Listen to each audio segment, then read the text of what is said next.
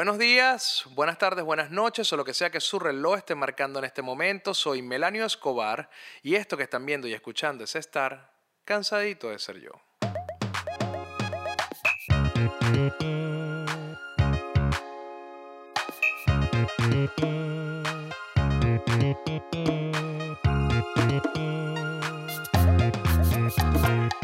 Yo creo que estoy especialmente cansadito de ser yo. Esta semana ha sido terrible, me costó muchísimo el lunes pararme y ser algo medianamente productivo. Y por eso empecé a dedicar como mi tiempo de alguna forma a nutrirme de contenido y de información, sobre todo después del bombardeo que tuvimos el domingo con Bad Bunny y su concierto por todo Nueva York, donde agarró y se montó en, una especie de autobús que estaba ejemplificando un vagón de metro de Nueva York y el tipo empezó a pasear por el Bronx, por Washington Heights, por no sé qué, por no sé dónde, y la gente lo perseguía en bicicleta y la vaina la vieron más de un millón y medio de personas en streaming.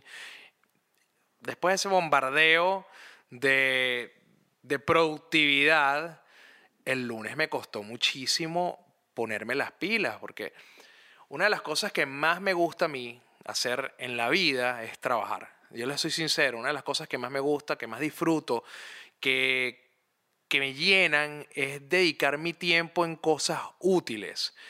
Eso es lo que me encanta y este encierro y esta, y esta forma en la que estamos llevando la cuarentena y la pandemia me ha hecho me ha hecho daño, me ha hecho daño psicológicamente, emocionalmente, porque no he podido hacer las cosas que realmente me gustan. A mí me gusta el contacto directo, me gusta hacer conciertos, me gusta hacer actividades, me gusta hacer, dar conferencias, me gusta estar con la gente, escucharlos, que me escuchen, ese intercambio de ideas, eso es algo que me fascina.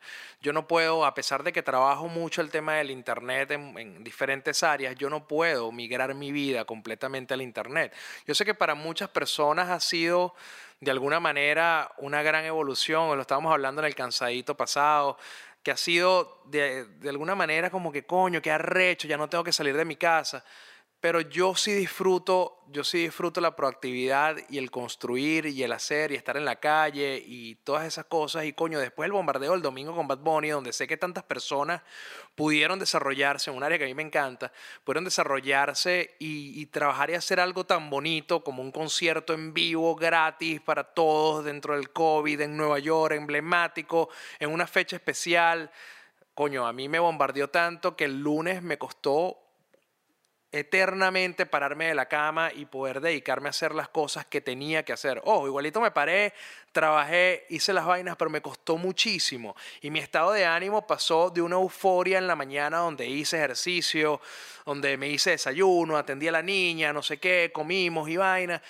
Y de repente fue bajando y bajando y bajando a tal punto que dije, mira, ya yo no puedo hacer más nada, yo lo que quiero es estar estirado en el sofá y contemplar la existencia. Y, de, y dentro de esa contemplación de existencia me puse a buscar ofertas en la televisión como para, de alguna forma, por lo menos llenar el vacío que estaba sintiendo en ese momento con algún tipo de contenido.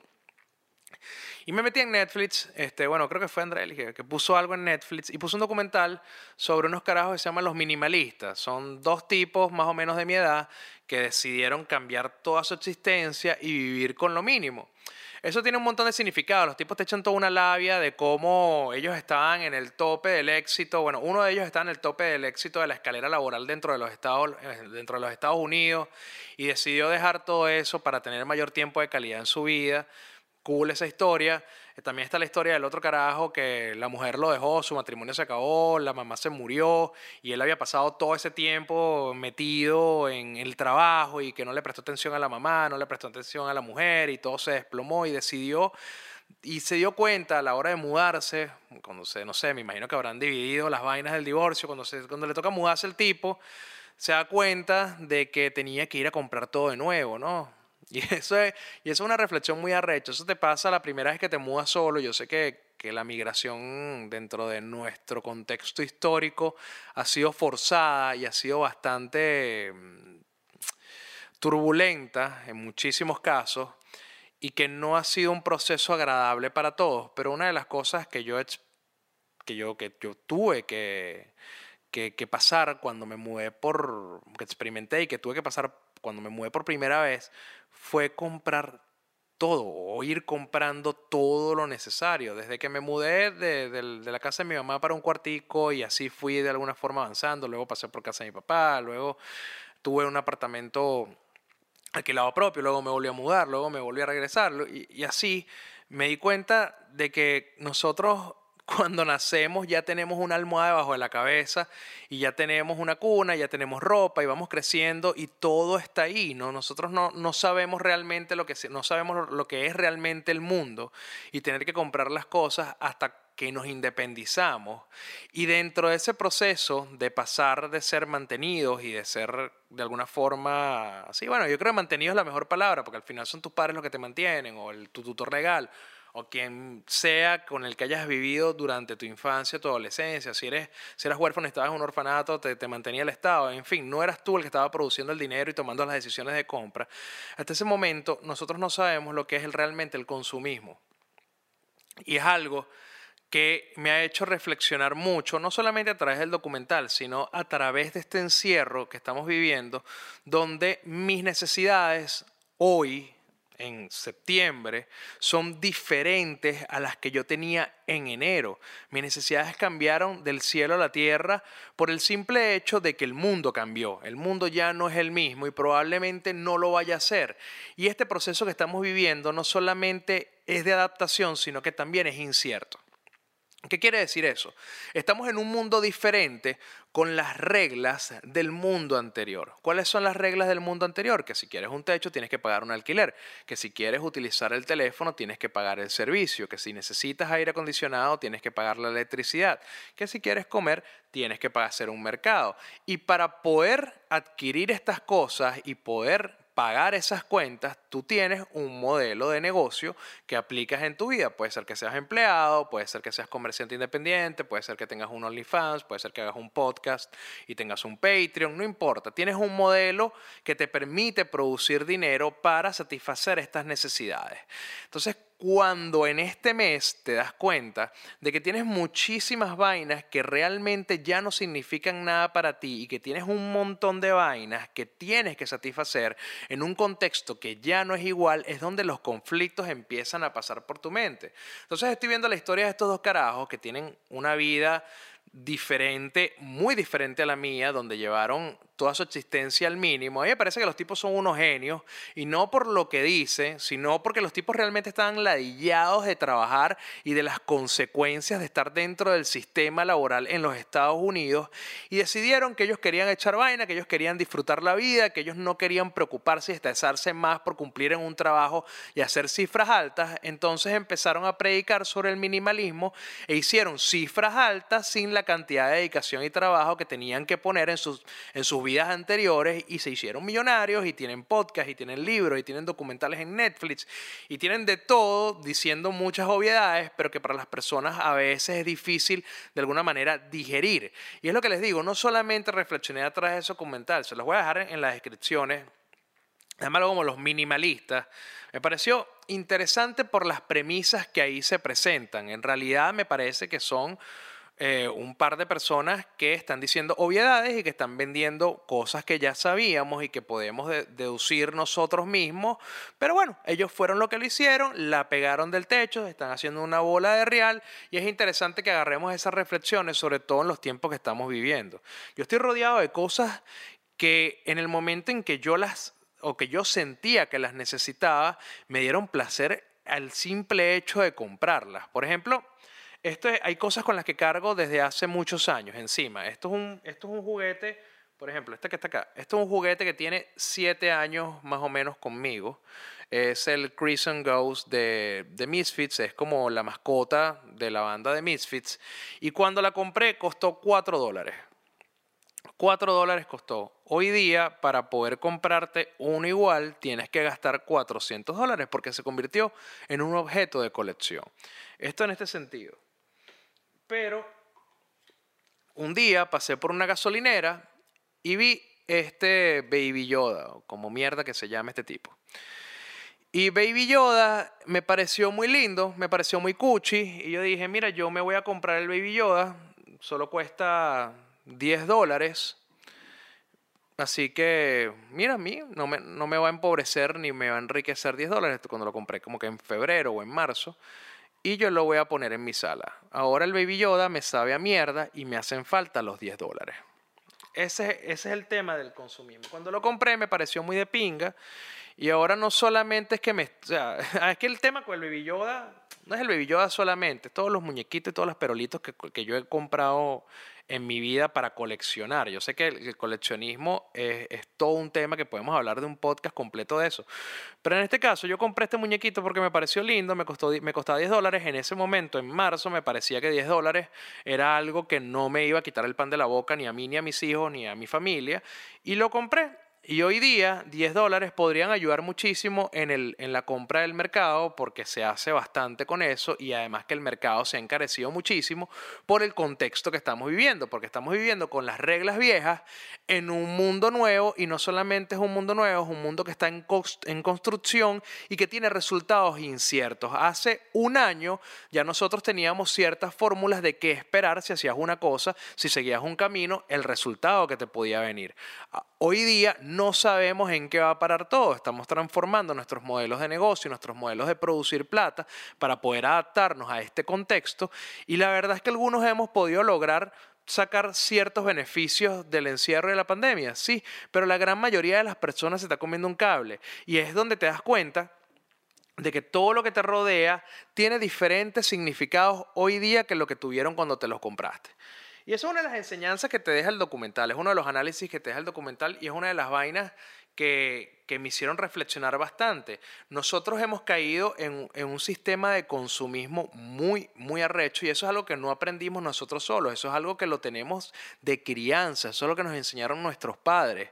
Por ejemplo, en mi caso, en mi familia, yo creo que me llenaron de juguetes cuando era muy pequeño. Yo no tuve mucho, ni tampoco tuve poco, tuve más o menos lo suficiente, pero al ser, al ser parte de una familia clase media baja, mis padres tenían que trabajar muchísimo, estaban muy ausentes durante mi crianza. Yo me, básicamente me crié solo en muchos aspectos, pasé de casa en casa. No es una historia de dolor, pero lo que les quiero decir es que hay ciertos modelos que son los más generales, que es ser de padres separados, ser de hogares clase media baja, padres ausentes, etc. Y esos vacíos que mis padres encontraban en sí mismos dentro de su paternidad, por lo menos mi mamá, los trataba de llenar conmigo con juguetes, con regalos, con muñequitos, con huevonadas. Y fui llenando mi cuarto de peroles. Yo tuve un cuarto enfermo de juguetes y me he dado cuenta que yo he replicado lo mismo con mis chamos. Yo cada vez que puedo, que me sobra un dinero, que puedo darles un gusto, le compro una muñeca Alicia, le compro un muñeco Alejandro, un Lego, una vaina y llega al punto de que tienen hasta cosas repetidas. Y no es un tema de exceso, es un tema de que quizá yo estoy satisfaciendo mi propia necesidad de ser buen padre a través de los regalos y no necesariamente a través de tiempo de calidad. Y esas son las cosas que te enseña el documental, que, que quizá nosotros, por ejemplo, hay un tipo que dice que nosotros no tenemos la capacidad muchas veces de decidir si podemos hacer más dinero pero estamos en completa capacidad de gastar menos. Y eso evidentemente desemboca en que tenemos mucho más recursos para utilizar. Ese pensamiento me volvió mierda, me dejó, me dejó reflexionando mucho tiempo. Dije, es verdad. Perdón, quizás dentro de este entorno y este nuevo contexto, no estoy en capacidad de producir más dinero y de seguir escalando en la vida o lo que creemos que tenemos que escalar en la vida, sino que quizá deba minimizar mis gastos para estirar mi capacidad económica y poder alcanzar esas metas que yo mismo me he marcado. Pero hasta qué punto esas metas son realmente eso, hasta qué punto no me las impusieron. Y eso, y este tema, y este tema es tan interesante que me, encantaría poder hablarlo con, con, alguien de ustedes, me encantaría que estuviera alguien aquí y ponernos a, a conversar, a filosofar. Yo lo hice anoche con, con Andrelli y nos pusimos a conversar vainas súper interesantes y a llegar a conclusiones súper de pinga que ahorita no me acuerdo. Y es por eso que me encantaría tener a alguien de ustedes sentado al lado para conversar. Así que bueno, ya que estoy diciéndoselos, por favor vayan a los comentarios y déjenme sus opiniones sobre el tema porque me interesa mucho que rebotemos estas ideas. Y es que hasta qué punto esas metas en la vida que nosotros creemos que son nuestras fueron impuestas por alguien más Y no precisamente una persona que está detrás de nosotros ahí, como que tienes que tener esto y tienes que tener aquello, y si no haces esto eres un perdedor. Sino es un sistema completo de publicidad del hogar, de la crianza, de nuestro entorno, de inclusive de la música que, ve, que escuchamos, de los programas que vemos, el deporte que seguimos. Todo nos hace creer que hay ciertas que hay ciertos ítems que tenemos que tener en la vida para ser exitosos. Dejamos de definirnos a nosotros mismos por lo que somos, y por lo que nacemos y por lo que hacemos, para empezar a definirnos por lo que tenemos, por lo que alcanzamos, por lo que compramos, por lo que mostramos. Ya si tú quieres que alguien te reconozca, simplemente le dices, mírame. Y coño, no Primero porque la imagen tiene muchos estigmas y tiene muchos prejuicios. La, imagen, cuando tú decides ser realmente libre y como tú quieras ser, eso viene con un precio muy alto, que es que viene con prejuicios y cuando sales del molde que ha determinado la sociedad, viene con cosas inclusive mucho más peligrosas, en algunos casos hasta la muerte.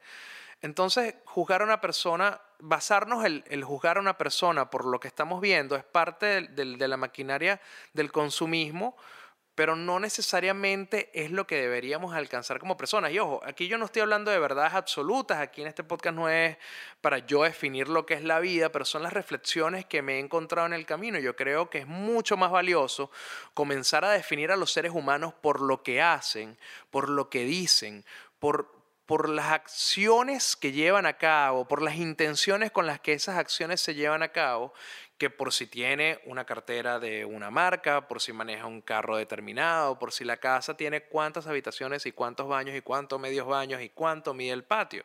Creo que esas cosas son completamente efímeras y que, y que, realmente no fueron definidas por la persona que está trabajando para conseguirlas.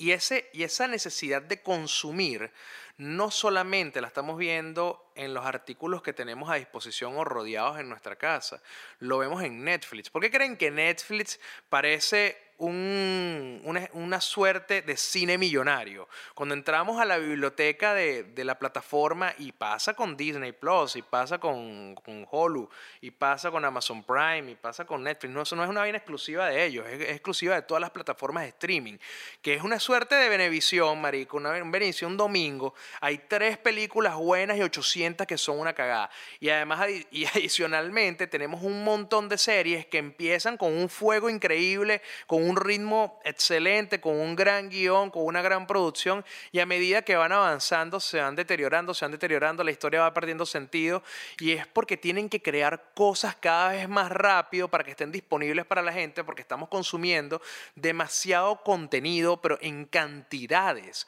No es que estás disfrutando una serie por su producción, como está desarrollada, por su guion, por su significado, sino porque necesitas llenar tiempo, necesitas llenar la mente, ya necesitamos que otros estén pensando por nosotros todo el tiempo. Y es algo sumamente grave para el disfrute de la vida en general. Y es algo que tenemos que entender como que no se va a detener a menos que nosotros modifiquemos nuestras conductas y la forma en la que llevamos la vida. Esto no va a detenerse simplemente entendiéndolo y analizándolo. Esto es algo que ya está instaurado y que todos los días, hola mi amor, qué bello ese pelo, ven y que todos los días estamos, estamos, ya va, que acaba de llegar mi hija, que se cortó el pelo. Ven, mi amor, ven, ven. Ven, saluda, ven. Ven, para que muestres a todos ese pelito, ven. ven. ¿No quiere? No quiere. Bueno, ella, quiere, ella va a pasar por aquí y la van a ver. El punto es que ya perdí el hilo, pero el, entonces voy a aprovechar, como ya perdí el hilo, voy a aprovechar de fumar, que tengo rato queriendo fumarme, porque ahora, después de viejo, estoy fumando en un pendrive, cosas de la vida. Y bueno, nada, nada de eso va a cambiar. Vemos que, que los artistas, lo que, el punto que iba es que los artistas, inclusive los de reggaetón, están bajo una presión completamente inhumana. O sea, te lo digo porque yo soy amigo del manager de un, chamo que es reggaetonero. Y el chamo tiene cierto, cierta, cierto pegue y cierta, y cierta fama. Cuidado, mi vida, las luces se caen, ¿o yo? Este, y el chamo tiene cierta fama y tiene cierto contacto con, con el mundo del estrellato y se siente completamente obligado a producir un hit nuevo prácticamente todas las semanas. Y no solamente le, falta a la gente, le, pasa eso a la gente en el reggaetón, sino que le pasa en el trap, le pasa en todos los géneros musicales, hasta el punto que los rockeros, que, siempre han sido más desarrollar composiciones con mucha más dedicación que en el reggaetón, sienten la necesidad de hacer lo mismo y de crear contenido todo el tiempo y es algo que realmente es inalcanzable, es insostenible. Yo creo que en cualquier momento los artistas se van a dar cuenta de que el modelo de consumismo por lo menos en las artes, es algo que nos ofrece cada vez menos calidad, pero tenemos más cantidad.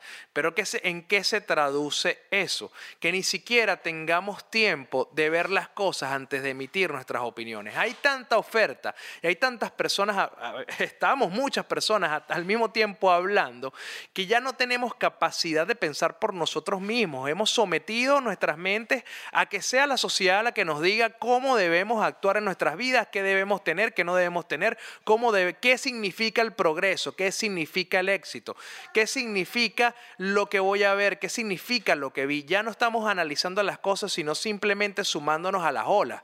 Por ejemplo, está el caso de Curis. Y yo creo que, que eso es algo, mira, yo me, había, yo me había resistido a conversar del tema de Curis la película de Netflix que supuestamente promovía la pedofilia, primero porque ya hice un episodio de Cansadito que habla sobre los MAP. Y coño, qué ladilla que me digan mal pegado con el tema de la pedofilia. Pero es que ustedes son los que están mal pegados en las redes sociales con el mismo tequeteque, que no está pasando nada. Entonces, yo me había resistido porque ya se llegó a un consenso generalizado de que cualquiera que hable sobre la película y no la condene es un pedófilo o es un pederasta y las vainas no funcionan así. El tema es que la mayoría de las personas que están haciendo, que están haciendo campaña en contra de la película ni siquiera se han tomado la molestia de verla y entender que probablemente toda esta campaña en contra de la película sea un movimiento publicitario para que la vean. Porque les digo algo, sin ánimos de spoiler, y se los voy a decir de lo más profundo de mi corazón, es una de las películas más aburridas que he visto en mi vida. Me estaba quedando dormido durante todo el proceso de ella. Y, lo único que rescato es que el tráiler es, es completamente intencional, que lo hicieron con las dos escenas más fuertes de la película, que el póster evidentemente lo enfocaron en lo más polémico que tiene para de alguna forma levantar audiencia, porque la realización, el guion, la fotografía, todo es una mierda. De lo juro, se lo juro que no vale, ver, no vale la pena ver la película, es completamente aburrida. Pero sí rescato que la película presenta un montón un montón de problemáticas completamente diferentes y ajenas a la pedofilia. Ahí no hay ninguna normalización de la sexualización de los jóvenes. Es más, o sea, la sexualización de los jóvenes es un tema que sirve para otro podcast completamente. O sea, podemos hacer uno completo de esa vaina y lo podemos ver mucho más en TikTok en las cuentas de las influencers charcuteras que todo el mundo sigue y que disfrazan a las carajitas de pequeñas bendecidas o a los carajitos de, de, mini pimps ahí los ponen a hacer bailecitos a cambio de unos likes. Lo podemos ver muchísimo más en los concursos de belleza infantiles donde básicamente le distorsionan la imagen a una niña para vender un cuento de un, de un concurso, de un, de un mis carajita, no sé qué vaina. O sea, lo podemos ver, la sexualización de los, de los niños y los adolescentes en esos espacios que en esta película. Aquí te presentan, Marico, temas súper complejos como la religión musulmana entrando en conflicto con la libertad que existe en París, en Francia, por ejemplo. Cómo, esa, cómo ese conflicto se mete con la mente de una niña pequeña que tradicionalmente está siendo educada para que cuando le venga su primera regla ya va a estar lista para casarse y que va a estar lista para parir como lo hizo su mamá, como lo hizo su abuela y como le va a tocar a ella. Entonces esa realidad que vive en casa en conjunto con lo que ella puede ver de sus amiguitas que están disfrutando su tiempo, jugando, haciendo videos, echando vaina en el colegio, vistiéndose como sea la gana, es una vaina que le explota la mente a la protagonista de, de, la vaina esa de Curie y vuelve mierda toda su historia infantil hasta el punto que llega a las escenas famosas y luego de esas escenas, mi pana, la tipa tiene un colapso nervioso y se da cuenta que lo único que tiene que ser en la vida es una niña dentro de lo que consideramos apropiado y normal para alguien de su edad. Entonces, estas son realidades que suceden Estas son cosas que están ahí y realmente yo creo que es un llamado de atención a nosotros como padres que a veces no estamos aplicando el tiempo necesario para de alguna forma entender por lo que están pasando nuestros hijos y en tratar de entender su punto de vista cuando tienen un problema. Nosotros generalmente como padres lo que queremos es imponerle a nuestros chamos la manera en la que vemos sus problemáticas y las soluciones a las que nosotros llegamos y no nos tomamos el tiempo de escucharlos a ellos para ver qué es lo que realmente les molesta y qué opciones se les ocurre a ellos para solucionar. Obviamente ahorita con, con Alicia, ella es muy pequeña para esa huevonada. Alicia yo le pongo tres muñequitos y todo está bien. Pero por ejemplo Alejandro ya está entrando a los ocho años y ya tiene problemas y tiene análisis y tiene, y tiene que ser escuchado. No me quiero ni imaginar cuando Alejandro tenga 13 años en una Venezuela, que no, bueno, si no sabemos ni siquiera la Venezuela que tenemos hoy día, ¿Qué vamos a hacer cuando Alejandro tenga 13 años o siquiera si va a estar en Venezuela? Pero en el mundo en el que esté, a los 13 años no me quiero imaginar las problemáticas que se va a enfrentar y las cosas que como padre me va a tocar a mí de alguna forma abordar y acompañarlo. No sé si lo haré, no sé si lo haré mejor que los míos, no sé si lo haré peor, pero lo que sí tengo es la disposición de no abandonarlo en esos procesos y esa es una de las cosas que te muestra esa película, cómo los niños son abandonados en sus procesos de desarrollo y maduración, cuando están entendiendo quiénes son, cuando están definiendo su personalidad, cuando tienen que enfrentar todo lo que están expuestos los niños en el mundo, desde el internet, el colegio, las calles, la sexualización, en los videos, etcétera, y cómo ellos lo pueden asimilar dentro de sus mentecitas que están desarrollándose. Entonces, bueno, nada, la cantidad de oferta que hay en, estas plataformas nos hace prácticamente imposible ver todo y de alguna forma nos direcciona a montarnos en la idea de alguien más. Si nosotros no hemos visto la película de Curies y llega un carajo en Twitter y pone, eh, definitivamente es una película que promueve la pedofilia y que es algo malo, maluco, maluco, maluco. Debemos todos boicotear Netflix.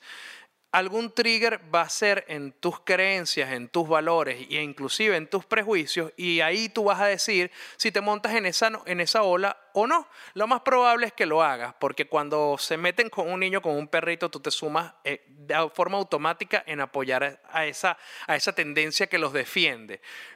Pero si nos tomamos un momento para pensar y decir, oye, quizás yo no opino igual que esa persona, a pesar de que me parezca que es así, voy a tomarme dos horas de mi vida para ver la fulana película y poder emitir una opinión real, nos estamos alejando un pasito a la vez de la mentalidad consumista en cuanto a las artes.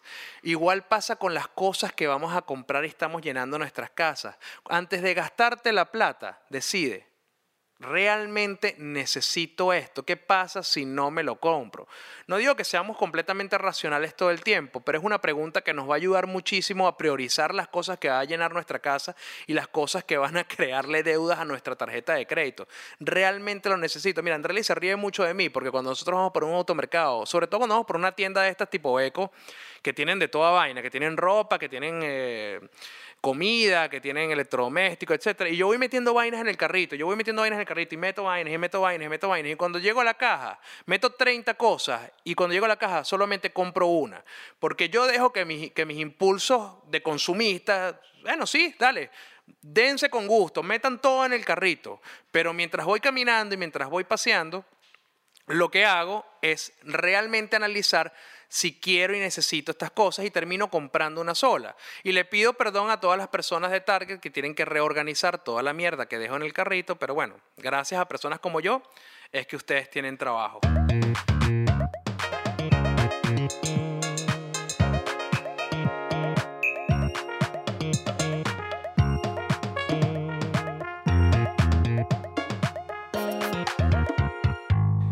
Y esto fue Cansadito de Ser Yo. Recuerden que tienen que suscribirse al Patreon, comprarme las franelas, comprarme las etiquetas, seguir a mia.punkcakes.com, seguir a la tienda fantasma, seguir mi canal de Telegram y todas las cosas que les dije antes de que no compraran y no gastaran su plata y no consumieran y hicieran cosas. Bueno, eso no aplica para las mías. Chao.